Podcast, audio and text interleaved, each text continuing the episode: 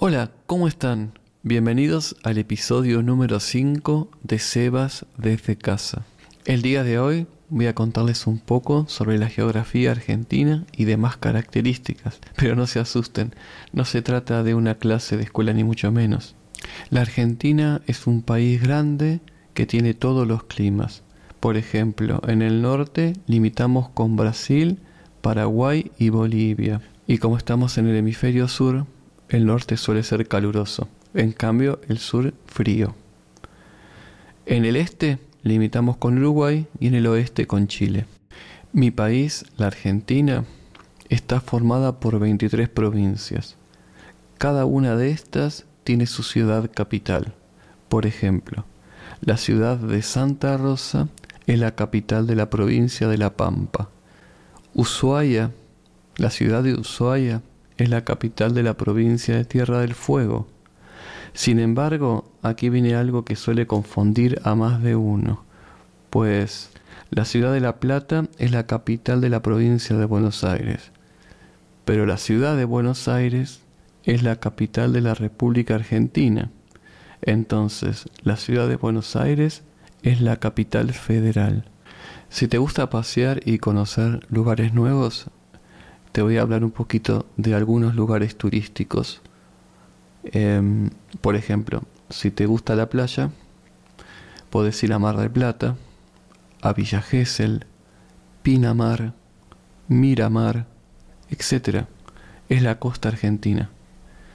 Ahora, si más bien te gusta la nieve, podés conocer la ciudad de Ushuaia, que está ubicada al sur de la provincia de Tierra del Fuego. Se considera la ciudad más austral del mundo.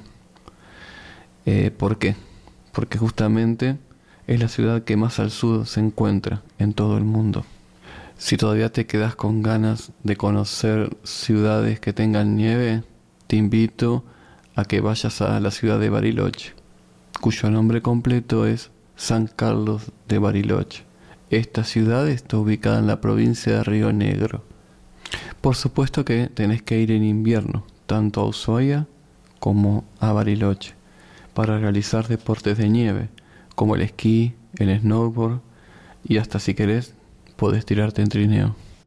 Es importante que recuerden que estos episodios los realizo con la intención de que ustedes puedan practicar la escucha del idioma español, porque es el idioma que ustedes están aprendiendo. Más allá de el contenido en sí de cada episodio, lo importante es que ustedes día a día escuchen algún contenido que esté en español. La única forma de aprender el idioma es escuchando un poco cada día. Puede ser mis grabaciones como cualquier otro contenido que ustedes puedan encontrar en la web. Pueden ser series, videos, programas, etc. Recuerden, lo más importante es estar en contacto todos los días con el idioma. Retomando el tema de las provincias argentinas, les cuento que al norte tenemos la belleza del paisaje de Jujuy. Sería injusto no nombrar a todas las provincias, ya que cada una tiene su encanto. Ahora, si hablamos de la ciudad de Buenos Aires, no hay duda de que es hermosa. Muchos dicen que es la París o la Madrid de Latinoamérica. Bueno, creo que no se equivocan. La ciudad de Buenos Aires tiene muchos barrios y es por eso que se le llama los 100 barrios porteños. Belgrano, Chacarita, Caballito, Floresta, Palermo, Recoleta, etcétera, etcétera y etcétera. En el episodio de hoy también vamos a hablar un poco sobre las vacaciones. Una pregunta típica es, ¿te vas de vacaciones? Si se trata de las vacaciones de verano, podés decir, este año me voy de veraneo. Las vacaciones en general van de la mano de las fechas escolares. Las de verano son las más largas y duran finales de diciembre hasta comienzos de marzo más o menos son de verano para nosotros. Digamos que la tradición navideña no va de la mano con el verano precisamente. Comer nueces, avellanas, pan dulce, turrón en verano es muy raro. En cambio, mitad de julio están las vacaciones de invierno y duran solo dos semanas. Luego, otra vez a clases. ¿Y vos?